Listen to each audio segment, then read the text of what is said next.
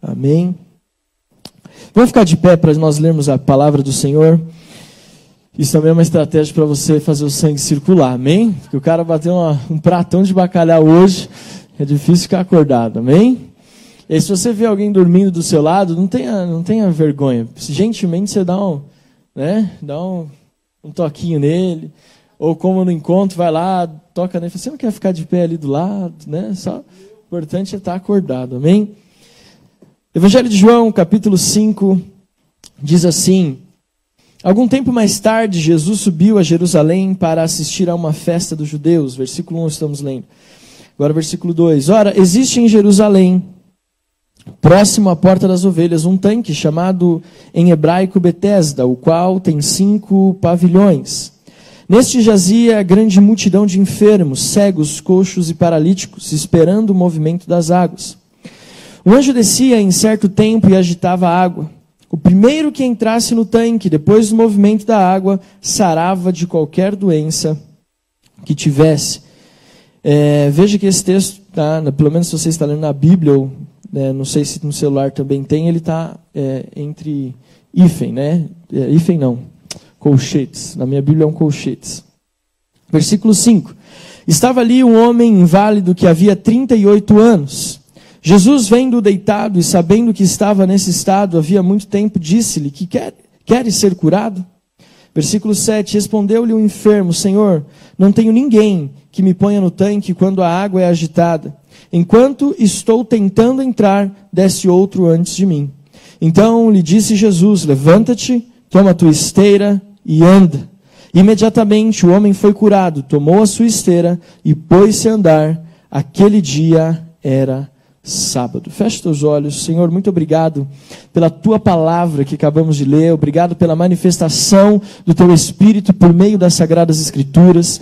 Pedimos que nesse tempo que passaremos juntos, Deus, possamos viver uma experiência ou uma continuação daquilo que o Senhor está fazendo desde a primeira palavra que a apóstola Marie Cleide liberou aqui nesta conferência.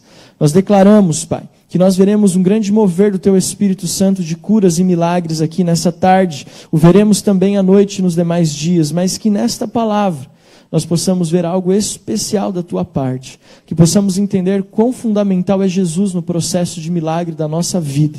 Que a Tua palavra seja revelada em nome de Jesus. Amém. Você pode aplaudir ao Senhor? Uau! Pode se assentar em nome de Jesus. Esse texto me chama muito atenção, muito, muita atenção. Quando nós olhamos para esse texto, muitas dúvidas podem ser geradas. Né? Até mesmo os judeus, por algum tempo, questionaram, por exemplo, se esse tanque realmente existiu. Hoje, esse tanque existe. Quem for a Israel, nunca fui, mas irei em nome de Jesus no ano que vem com o apóstolo Géser. Já tomei posse, ainda vou levar a minha esposa e vai ser tipo assim eu vou falar para ela assim: arruma suas coisas, estou passando em casa e te levando para o aeroporto. Já pensou que chique? Né? Não se preocupe que eu já até levei o passaporte. Vai ser mais ou menos assim. E nós vamos para Israel e vou ver esse tanque lá.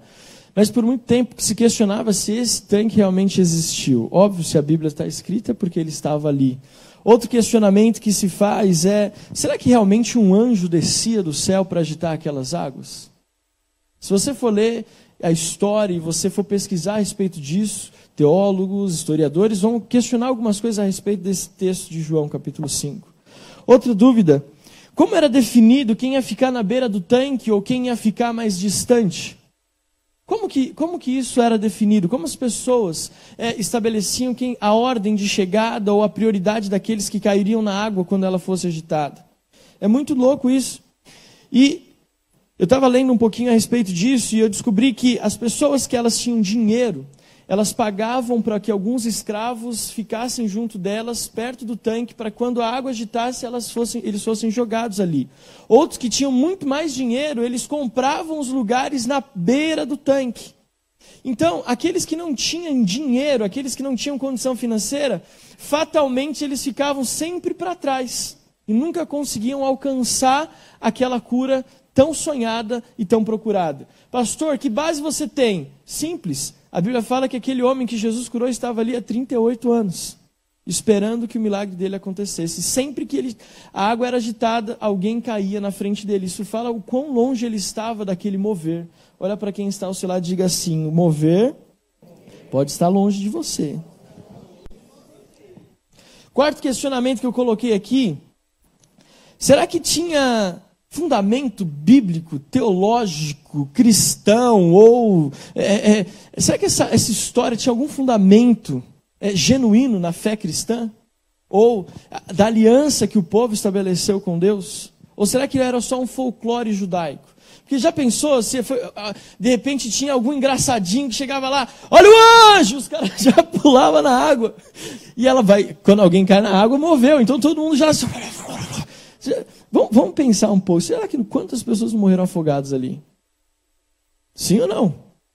Porque caiu vai caindo em cima do outro, Jesus amado, não sabe nem o que aconteceu. Gente, eu não estou acrescentando nenhuma vírgula na Bíblia, só estou conjecturando, como diz o pastor Eliseu.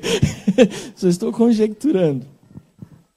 Alguém chega e grita, né? Um corintiano fala: agitou a água! E o São Paulo nem sabe o que está acontecendo e já cai tudo dentro da água. Enfim, vamos parar de falar de coisa ruim. É, outro questionamento. Você já parou para pensar qual era o ambiente daquele lugar? o cheiro, as vistas, aos seus olhos, como parecia aquele lugar? A Bíblia fala que era um tanque que tinha cinco pavilhões em volta. E aqueles pavilhões estavam cheios de pessoas doentes. Como pastor, uma das nossas é, atividades é fazer visitas em hospitais. E a gente costuma ir basicamente nos mesmos hospitais, porque os membros estão basicamente em volta do mesmo lugar. Mas um dia um jovem aqui da igreja me ligou, falou: Será que você poderia ir no hospital comigo? Meu pai está internado, está na UTI, e eu não gostaria de ir sozinho. Será que você não poderia ir comigo? Eu falei: Claro que eu vou.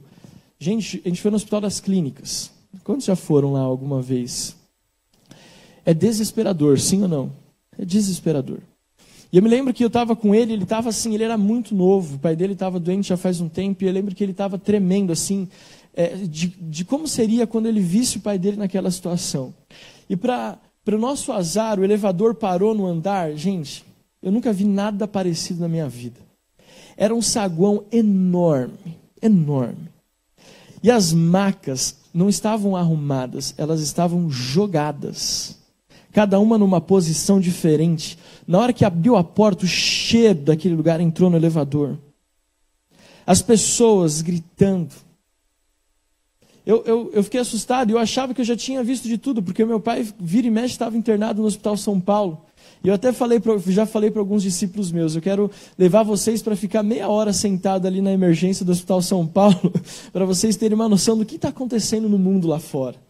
Eu me lembro que uma vez eu estava com meu pai no hospital e eu saí para respirar, porque o cheiro, gente, é muito forte. E se você fica lá, você acaba ficando meio desnorteado. E eu saí para respirar, quando eu saí, acho que foi a cena mais horrível que eu vi assim de uma pessoa. Um cara estacionou o carro naquela rampa do Hospital São Paulo, quem conhece sabe o que eu estou falando. E ele saiu com isso aqui aberto, mas caído assim, ó. E ele largou o carro, ele estava dirigindo, gente, ele chegou dirigindo. E largou o carro e saiu entrando e capotou lá para dentro. Depois eu, né, que a gente está no hospital, você ouve tudo, né? Depois eu fui entender que ele brigou, teve uma briga de bar e o cara deu um fac, uma, passou o facão na cabeça dele, assim, ó. Então, eu só estou falando isso para você entender qual era a situação daquele lugar. Está aqui comigo? Você consegue imaginar o cheiro?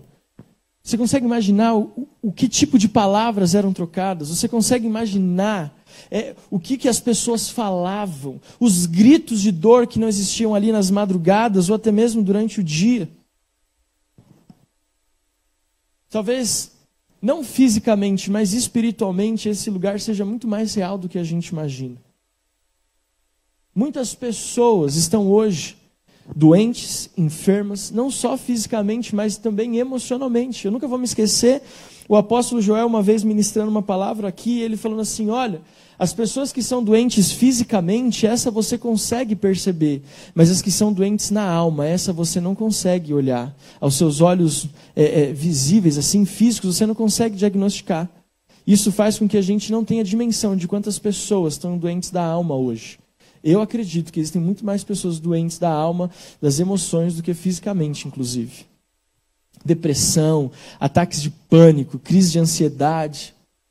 Então, esse cenário de João capítulo 5, ele é muito propício para aquilo que nós estamos falando de milagre. E aí, olhando para essas dúvidas, eu pensei em mais outras dúvidas. Por exemplo, uma pessoa que está doente ou que está nessa situação, precisando de, que, de uma intervenção divina, chega um momento da vida dela que ela começa a pensar: será que realmente existe um lugar de cura para mim? Aquele homem estava há 38 anos. Será que ele já não estava começando a pensar: poxa vida, será que existe um lugar de cura? Porque será que um dia eu vou conseguir ser curado? Será que existe um lugar que vai me receber? Será que existe um Jesus que vai olhar por mim? Poxa, não são uma semana, duas semanas, já são 38 anos. Será que existe um lugar de cura? Será que Jesus, será que Deus está olhando por mim? Será que Deus está preocupado com a minha situação? E outra coisa interessante desse texto.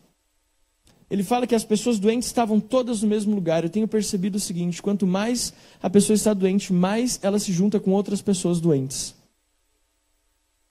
E ela vai trazendo pessoas doentes para perto dela. E quando a gente fala de doenças da alma, é pior ainda. Parece que ela só junta com outras pessoas depressivas, com outras pessoas amarguradas, com outras pessoas doentes. Então, quando você começa a falar ou estar num ambiente como esse, dá para entender que não existe palavra de esperança. Você imagina esse tanque de Bethesda? Ninguém tava, acordava de manhã e falava assim: ai, que belo dia. Se o anjo não agitar água, tá tudo bem. Você acha que era assim que as pessoas falavam? Imagino que elas gritavam, elas amaldiçoavam a situação. Outro pensamento. Quando uma pessoa está muito tempo doente, ela começa a perguntar: será que vai ter alguém para interceder por mim? Será que tem alguém para se colocar para interceder por mim? Olha só o que aquele paralítico fala, gente, como a Bíblia é rica. Ela fala assim: Olha, Jesus, eu até creio que eu posso ser curado, mas na hora que a água se move, não tem ninguém que me tire de onde eu estou e me coloque no lugar que eu deveria estar. Quando nós estamos doentes, nós perdemos a esperança. Nós não conseguimos entender que as pessoas estão à nossa volta podem nos ajudar. Estávamos num discipulado há um tempo atrás, estávamos indo para algum lugar, eu e o apóstolo Joel, e eu estava compartilhando uma situação, ele falou uma frase que né, ficou marcada na minha vida, uma tatuagem espiritual para mim. Ele falou assim: Filho, para quem está ferido, até um abraço dói. Fala assim, uau, é forte isso, né? Pode postar no Facebook depois, tá bom? Só não esquece de falar que o apóstolo Joel falou. Mas para quem está ferido, até um abraço dói. Ele olha para as pessoas e ele não consegue olhar para aquelas pessoas como alguém que pode ajudar, mas ele já olha e fala assim: lá vai aquele cara que não se preocupa comigo, lá vai aquela pessoa que não sabe nem o que eu estou passando, lá vai aquela pessoa que não se importa comigo. Está aqui comigo? Terceiro questionamento. Ele poderia pensar assim: eu vejo tantas pessoas curadas, quando é que chegará a minha vez? E aí entra aquela frase: Deus se esqueceu de mim. Gente, é possível pensar que nesses 38 anos esse homem em algum momento deve ter falado assim: Deus se esqueceu de mim. Tem pessoas que estão passando por um problema há cinco dias e já estão falando: Deus se esqueceu de mim. Conheço pessoas. Mas eu também conheço pessoas que não são da, do texto do Evangelho de João, mas que são pessoas que estão aqui conosco e já falam assim: olha, estão há 20 anos, será que Deus não esqueceu de mim, pastor? Será que Deus não se esqueceu de mim?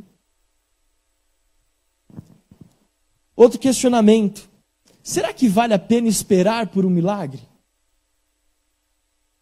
E aí nós começamos a procurar outros caminhos.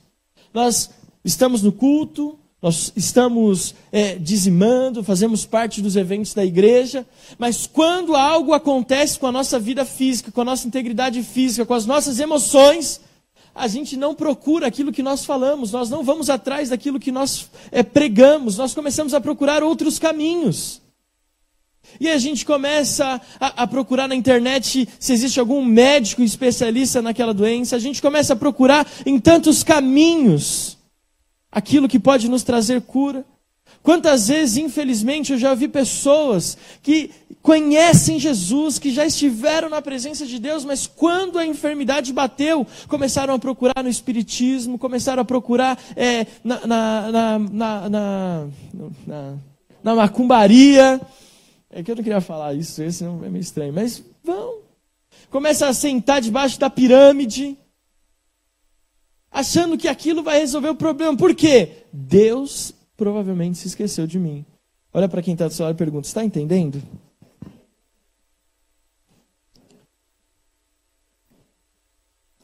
Isso, esses questionamentos todos me fazem pensar algo. Que quando a morte espiritual entra dentro de nós, que a morte espiritual é o resultado de todos esses questionamentos.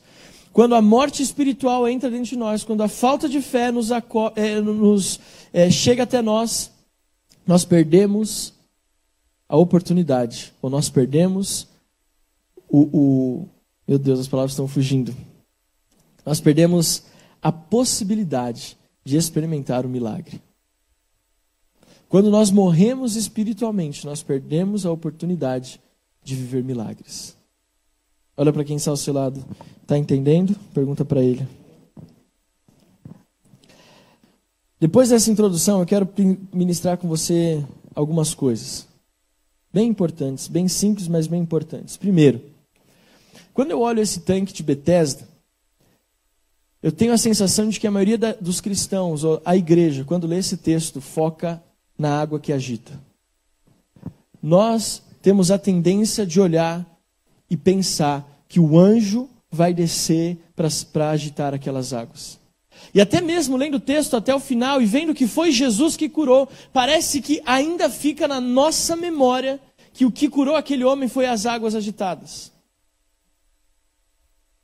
O que eu quero ministrar com você de uma forma muito simples nessa tarde é o seguinte: não importa quanto tempo você esteja doente, não importa quanto tempo você esteja sofrendo, não importa qual esteja a situação que você esteja vivendo, nem aonde você esteja, não importa com quem você esteja se associando, eu quero te dizer algo: cuidado para onde você tem colocado a sua expectativa. O apóstolo Géser ministrou isso aqui com tanta propriedade de manhã. E veja só, Muitas vezes nós estamos buscando milagre na nossa vida com a expectativa no lugar errado. Veja só, todos estavam olhando para o tanque, todos estavam olhando para a água, todos estavam esperando um anjo descer ali. Mas o milagre realmente aconteceu quando Jesus entrou pela porta. O milagre aconteceu na vida daquele homem não quando a água se moveu, mas quando Jesus entrou. Nós precisamos, como igreja, nesse tempo de hoje, entender e parar de sermos roubados com as distrações, com os agitos e começarmos a focar a nossa fé e a nossa expectativa em Jesus.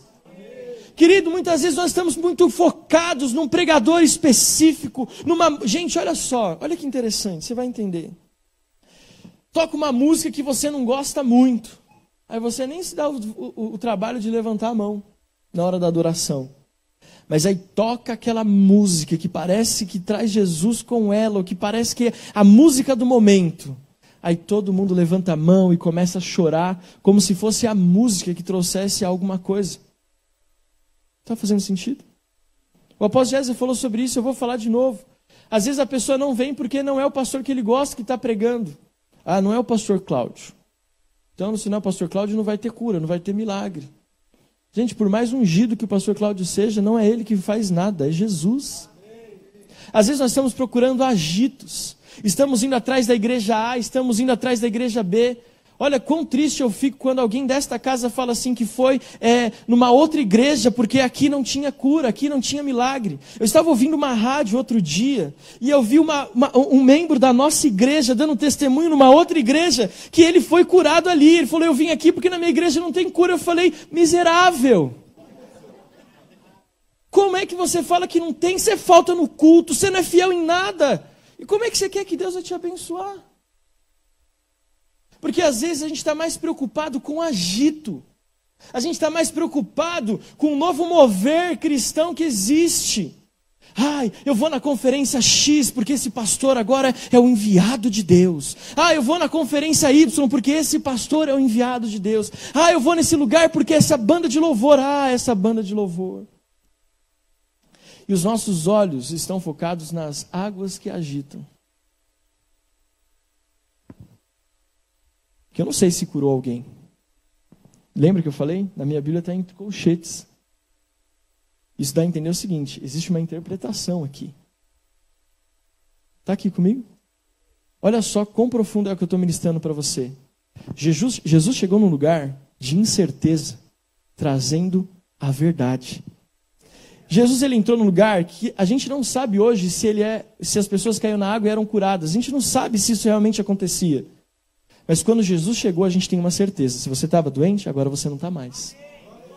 Porque não depende do agito das águas, depende de mim, Jesus estava falando. Não depende se você tem dinheiro para ficar na beira do tanque, depende se eu estou ou não estou aqui.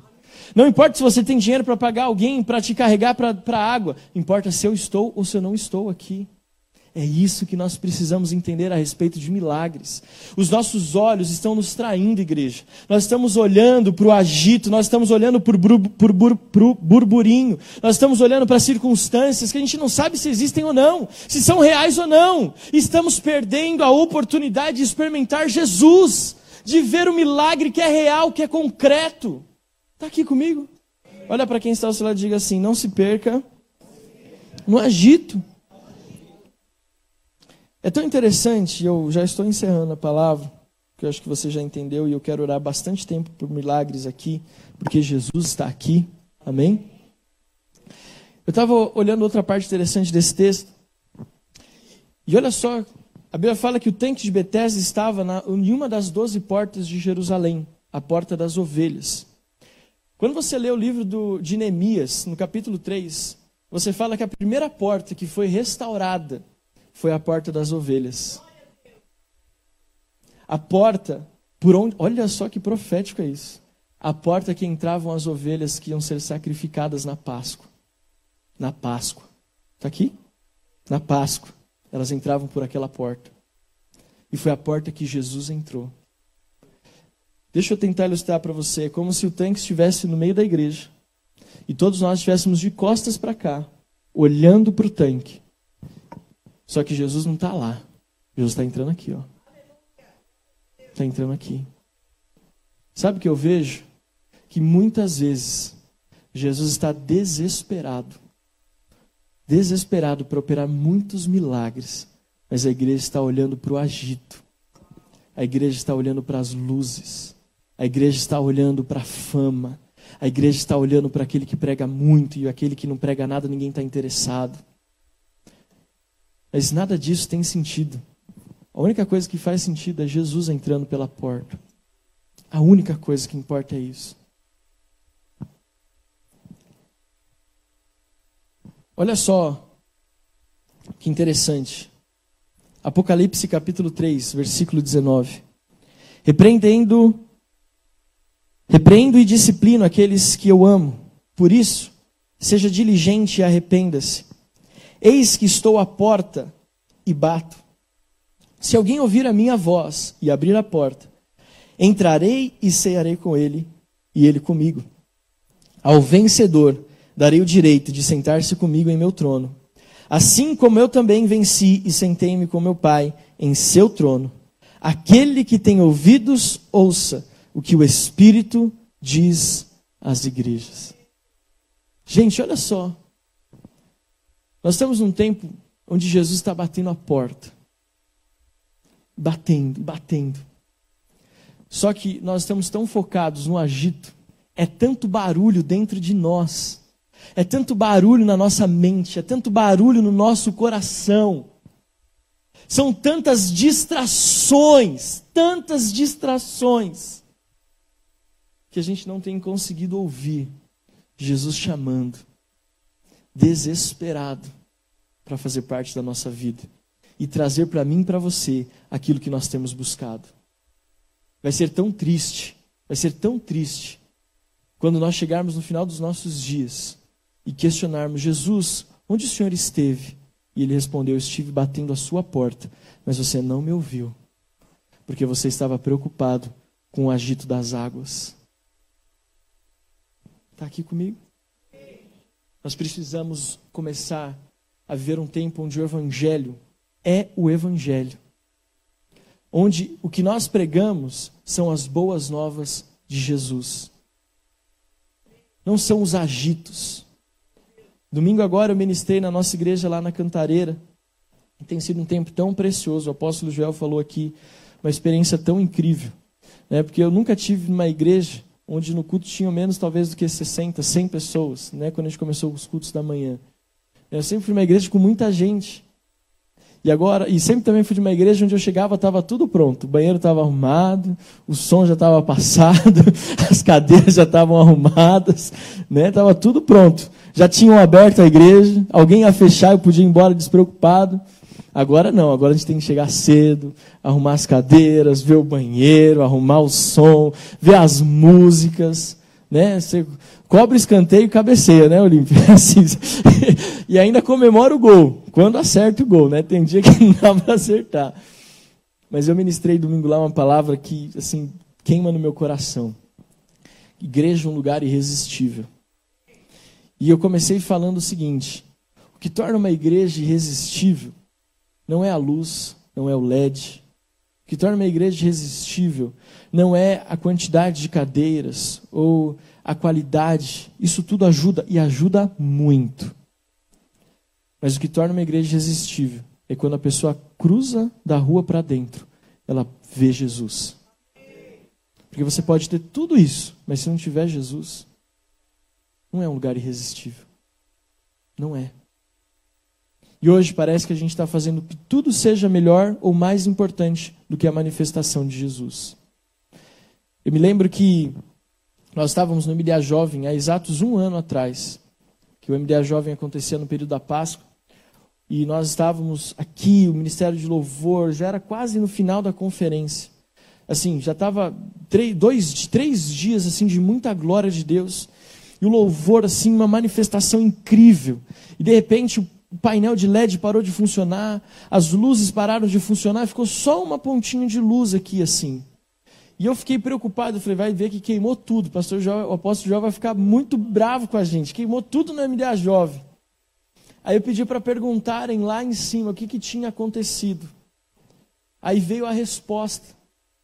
Falou assim, pastor, os meninos lá em cima, eles entenderam tanto que Deus está fazendo aqui, e eles pediram para te avisar o seguinte: quando o Espírito Santo está, quando Jesus está, olha a resposta desses meninos. Não precisa de LED, não precisa de luz, não precisa de nada.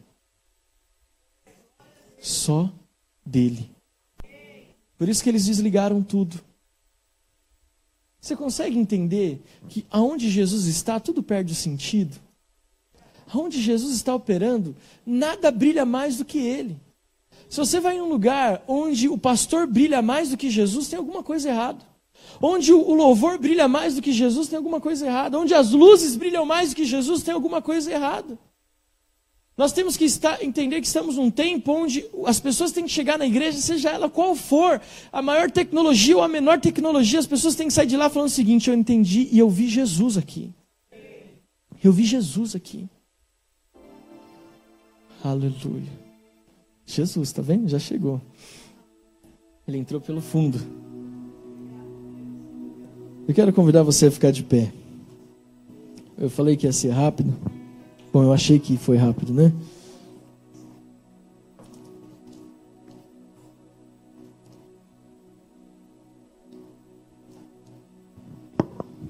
Jesus está aqui, amém?